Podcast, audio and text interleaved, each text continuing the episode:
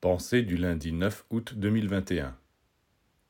Pour remplir correctement leur rôle éducatif, les familles ne doivent pas avoir peur d'abandonner certaines idées qui ont une influence préjudiciable sur l'harmonie de la société,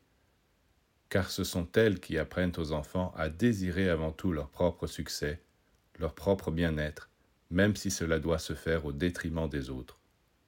Ce sont les familles aussi qui les habituent à considérer ceux qui ne sont pas de la même nationalité, de la même religion ou de la même race comme des inférieurs ou des ennemis.